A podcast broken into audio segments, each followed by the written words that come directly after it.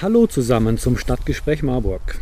Wir befinden uns jetzt in einem Großraumstudio, also einem Garten im Süden von Marburg. Alle Geräusche kommen aus der Stadt, von euch, von uns, also eine authentische Geräuschkulisse. Im Garten sind aufgebaut ein Stehtisch, darauf ein Mikro und drumherum ein paar Utensilien, etwas weiter entfernt Getränke, ein paar Brezeln, das passt auch zum Thema, ein paar Häppchen. Im Rahmen unserer Kulturprojekte tritt gleich der Erzählkünstler Philipp Leier ans Mikro. Es geht um die Kunst des Sprechens, vielleicht ein Märchen, bestimmt ganz spannende Sachen. Denn Philipp ist von Passion und vom Hauptberuf her Erzähler.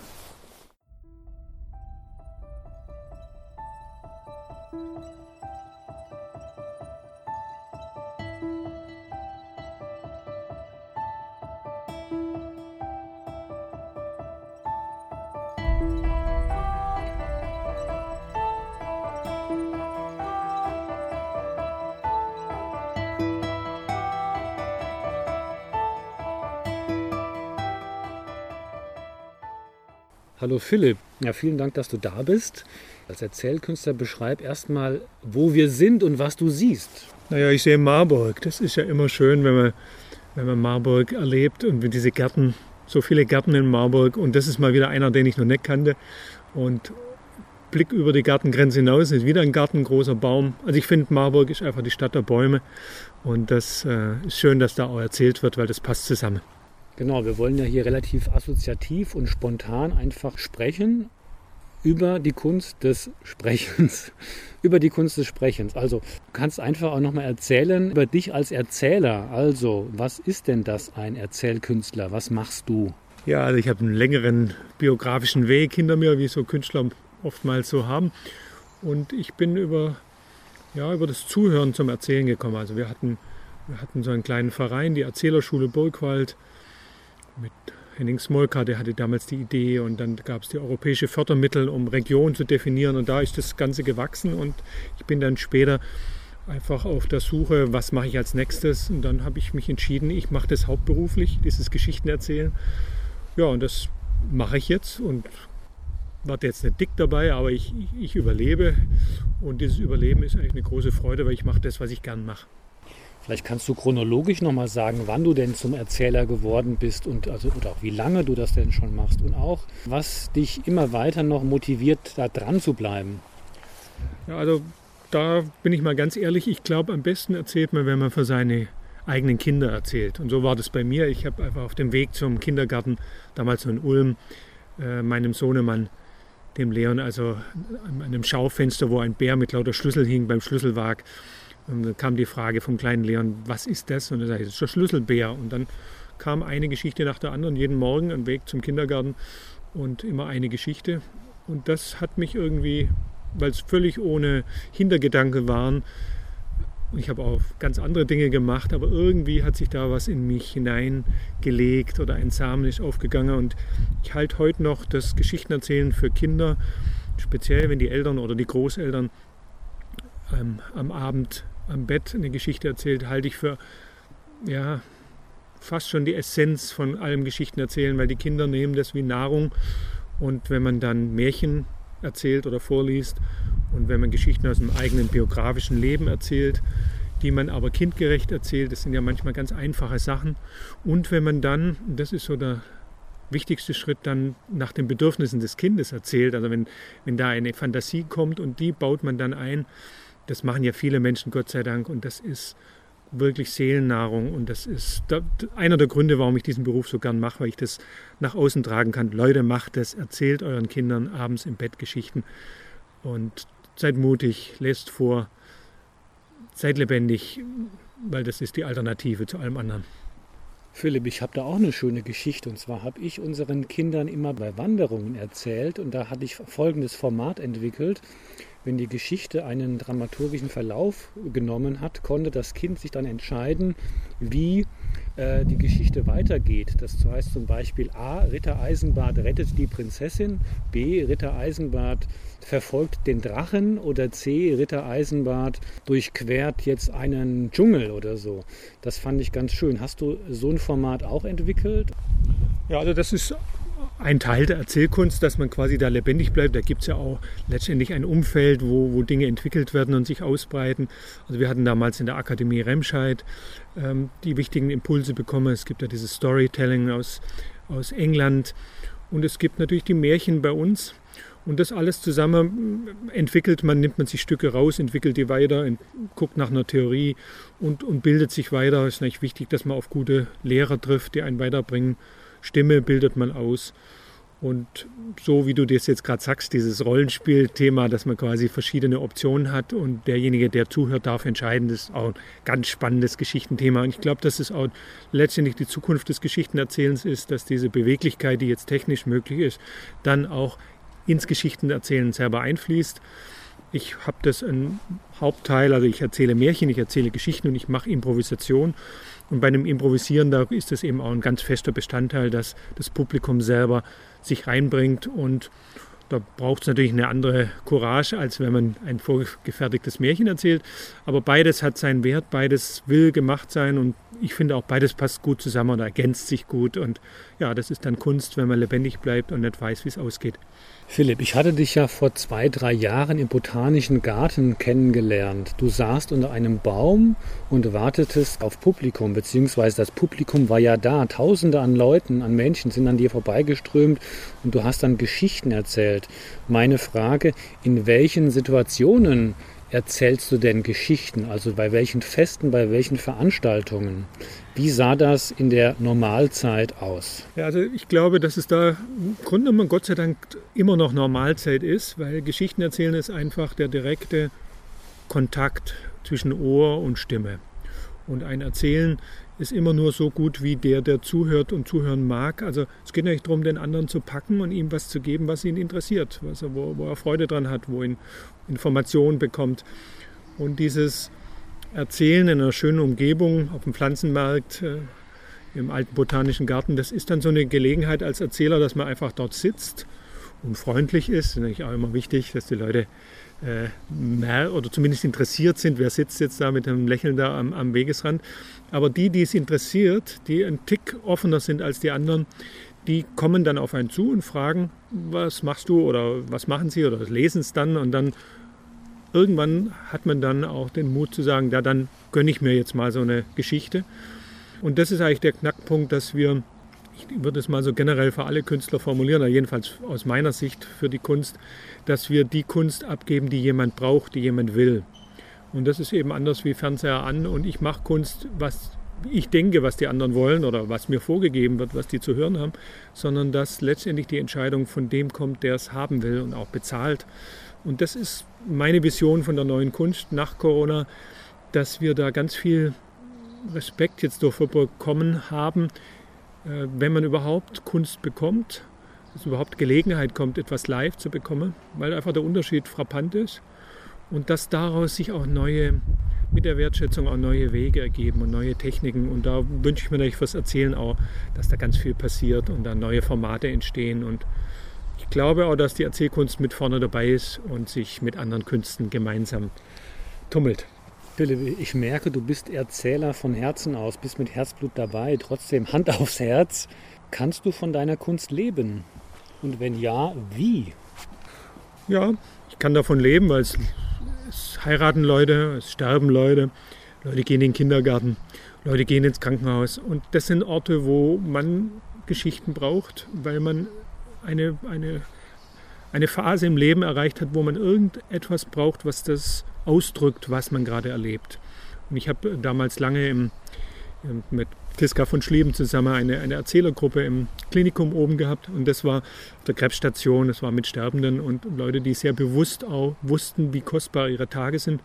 Und da habe ich gelernt, dass dieses Angebot mit Geschichten ein, ein wichtiges Teil ist von uns Menschen, dass wir reflektieren und das Geschichtenerzählen, so wie ich das sehe, soll eigentlich immer darin münden, dass der andere selber erzählt. weil der Austausch von Geschichten, da kommt es her am Lagerfeuer, dass jeder erzählt oder jeder singt und jeder sich hört, sich selber hört und auch den anderen hört. Also es geht ums Hören und wer fein hört, der kann auch fein leben. Ich muss dich enttäuschen, Philipp. Du bist jetzt der zweite Kulturschaffende, der jetzt in, innerhalb eines Tages von einem Lagerfeuer-Setting gesprochen hat. Das gibt es gar nicht mehr. Die Menschen haben ihre Stöpsel im Ohr. Die hören wo ganz anders zu. Das heißt, wie ähm, nimmst du das wahr? Wie schaffst du Interesse und Präsenz für dieses ganz basale Geschichten erzählen und hören, dieser reflektive Austausch, den du gerade beschrieben hast? Oder anders gefragt, hat sich da was verändert? Ja, da hat sich viel verändert und das ist einfach der Vorteil jetzt unserer Zeitenwende, dass wir bewusster werden. Das heißt in meinem Fall, ich, äh, ich giere nach Aufträgen, ich giere nach Menschen, die, die was hören wollen und bin dann auch bereit, das im kleinen Rahmen zu machen. Hauptsache ich kann und ich darf und muss schauen, dass ich damit leben kann. Das ist natürlich jetzt die Herausforderung schlechthin. Aber das ist natürlich auch eine wunderbare, also es klingt vielleicht ein bisschen ironisch, ist es aber nicht. Es ist eine wunderbare Gelegenheit zu wachsen für mich. Ich habe jetzt einfach die Herausforderung, wie gehe ich damit um. Und was das Hauptmerkmal ist, ich freue mich über jeden Auftritt mehr denn je. Und die Menschen, die mich jetzt ins Wohnzimmer holen, ist ja erlaubt nach der Regel, dass dann zwei Haushalte sich treffen. Es kommt also vor, dass ich alleine im Wohnzimmer auf dem Sofa mit einem Zuhörer sitze und der sich das einfach leistet. Und das ist doch eine tolle Sache. Das ist auch nichts anderes, wie wenn jemand einen Besuch bekommt und, oder sich einen Vorleser holt oder einen Musiker. Das ist so eine ganz klassische alte Form, dass man sich den Künstler ins Haus holt und damit sich selbst bereichert. Und natürlich kann man das durch die Technik wunderbar. Wir können auf YouTube alle möglichen Dinge erleben, die wir nie hätten erleben können. Und jetzt ähm, gibt es eben auch die Möglichkeit, direkt diese Sachen zu bekommen und die schätzt man dann erst recht wert. Und ich möchte natürlich auch so erzählen, dass jeder, egal wie er das, die Geschichte hört, sie auch als direkt empfindet. Das gehört, glaube ich, auch zur Erzählkunst dazu, dass das auch funktioniert, wenn es über das Telefon oder über den Radio oder wo auch immer kommt. Und wenn ihr wollt, habe ich euch jetzt gleich eine Kostprobe. Das passt dann auch zum Thema. Das wäre einfach mal ein kurzes Märchen. Wir sind gespannt.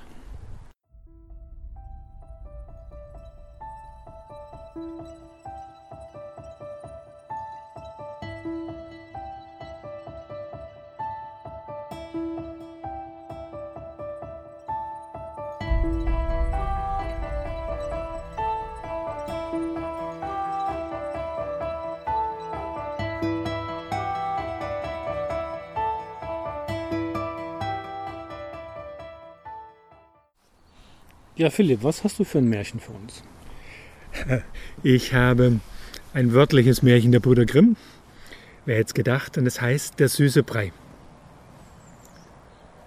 Es war einmal ein armes, frommes Mädchen, das lebte mit seiner Mutter allein und sie hatten nichts mehr zu essen. Da ging das Kind hinaus in den Wald und begegnete ihm da eine alte Frau. Die wusste seinen Jammer schon und schenkte ihm ein Töpfchen. Zudem sollte es sagen, Töpfchen koche. So kochte es guten süßen Hirsenbrei. Und wenn es sagte, Töpfchen steh, so hörte es wieder auf zu kochen. Das Mädchen brachte den Topf seiner Mutter heim, und nun waren sie ihrer Armut und ihres Hungers ledig und aßen süßen Brei so oft sie wollten. Auf eine Zeit war das Mädchen ausgegangen. Da sprach die Mutter, Töpfchen, koche. Da kocht es und sie isst sich satt und will, dass das Töpfchen wieder aufhören soll, aber sie weiß das Wort nicht. Also kocht es fort. Und der Brei steigt über den Rand hinaus und kocht immer zu. Die Küche voll, das ganze Haus und das zweite Haus und dann die Straße, als wollt's die ganze Welt satt machen und ist die größte Not und kein Mensch weiß sich da zu helfen. Endlich, wie nur noch ein einziges Haus übrig ist, da kommt das Kind heim und spricht nur Töpfchen, steh. Da steht es und hört auf zu kochen. Und wer wieder in die Stadt wollte, der musste sich durchessen.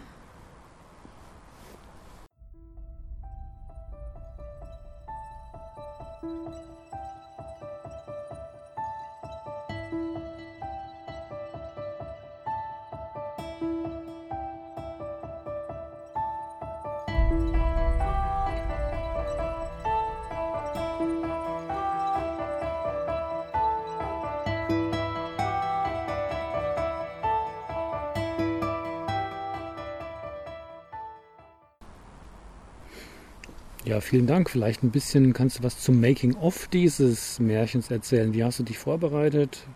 Stichwortliste, ist das Routine, weil du es schon dutzendmal erzählt hast? Ja, das ist eine kluge Frage. Du hast es richtig erkannt. Märchen, die sind in einer Routine, aber es ist mehr als das, es ist wirkliches Hineingehen. Also ein Märchen funktioniert dann so, wie das Märchen jetzt hoffentlich bei euch funktioniert hat, wenn du es hunderte Male erzählt hast. Das ist eine ganz andere Art von, von Auseinandersetzung. Das ist wie wenn man Gedichte lernt oder so. Es ist, sagen wir mal, eine Spur weniger wie Gedichte, aber mehr wie ein Schauspieltext. Und dieses Hineingehen, das heißt, dass man selber sich mit jedem Satz, mit jedem Bild auseinandersetzt und natürlich auch Bedeutungen dann letztendlich findet für ein Märchen, warum man jetzt dieses Märchen erzählt und nicht ein anderes. Aber eigentlich ist es so eine Begegnung mit einem ja, uralten Text, der lebendig ist man sagt ja, dass diese Märchen immer auch ein Seelenbild in sich tragen, dass die Kinder ihre eigenen Märchen kennen und dieses Märchen hören wollen und dieses nicht. Dass man einfach eine bestimmte Information in dieser Geschichte bekommt, die so tief geht, dass sie alle Ebenen erfasst und dass der Intellekt, wenn er jetzt sagt, ja, das Märchen, da geht es darum, zwar recht hat, aber das ist nicht relevant, sondern es geht einfach darum, diesen, diese Information, dieses Seelenfutter, diese, ja, ich weiß nicht, wie es euch jetzt ging mit dem Märchen, aber das war ja ein sehr bildliches Sprechen. Und diese Bilder, die wirken. Und das ist der, der Witz beim Märchen, dass Kinder eben Seelennahrung haben, sagen die Anthroposophen, dass etwas geschieht, was schon da ist und neu belebt wird. Das ist natürlich zutiefst positiv und es ist auch eine klare Unterscheidung zwischen Gut und Bös. Und es ist auch so, dass das Gute immer gewinnt und auch belohnt wird. Das sind ganz archaische Bilder. Und jetzt beim süßen Brei, da ist es, wie ich finde, einfach interessant. Das ist ja wieder eine Zeit, wo die Armut plötzlich wieder auf dieser Welt äh, zutage tritt, dass Leute tatsächlich nichts mehr zu essen haben daheim. Und dass dieses Wunschbild, dass man diese Fülle kennt, und dann hat man diese Fülle, plötzlich gewinnt man im Lotto. Und dann, was macht die Fülle mit einem? Und das ist ein ganz gefährliches Moment, wo man dann plötzlich im Überfluss ist. Haben wir ja auch als Gesellschaft lange jetzt erlebt. Und dann verdeckt die uns macht uns zu, verklebt uns. Obwohl so etwas Kostbares wie süßer Brei ist, werden die Alltäglichkeiten des Essens, des Warmduschens, des Heizung haben, des ein Auto haben, des Urlaub machen können und was alles so an Luxusgütern gegenüber der dritten und vierten Welt bei uns sind, die können einen tatsächlich auch ja, abschnüren. Und dann ist es einfach wichtig, dieses Wort zu kennen, Töpfchen steht, dass man halt eben auch tatsächlich im richtigen Moment dann den Fernseher oder das iPhone ausschaltet, weil es jetzt gute Nacht ist und dass man, dass man diese natürlichen Grenzen wieder einführt bei sich selber. Da hat man ja jeder die Wahl, das zu tun.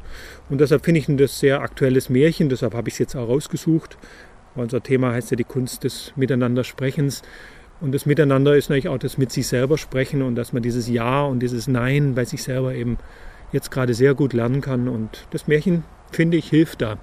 Einfach es mal mal sacken lassen und vielleicht nochmal lesen oder auf YouTube. Ich spreche auf YouTube, kann man sich auch nochmal anhören oder andere natürlich auch.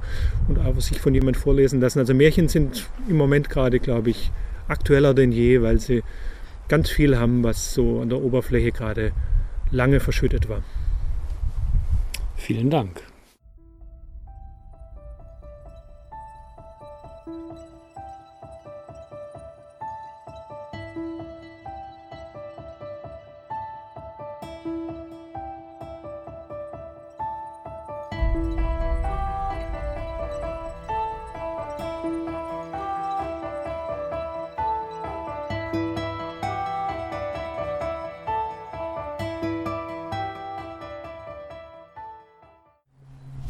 Ja, der Dank liegt bei mir. Ich habe mal wieder erzählen dürfen und ihr habt mal wieder zuhören können. Ich denke mal, das ist äh, Schritt für Schritt jetzt ins neue Jahr hinein, dass wir einfach gut zuhören und miteinander sprechen. Das ist so, glaube ich, die Essenz, die wir jetzt gerade lernen. Gut miteinander sprechen, auch wenn der andere einen völlig anderen Blickwinkel hat. Sprechen hilft, macht uns menschlich. In diesem Sinne, gutes Neues.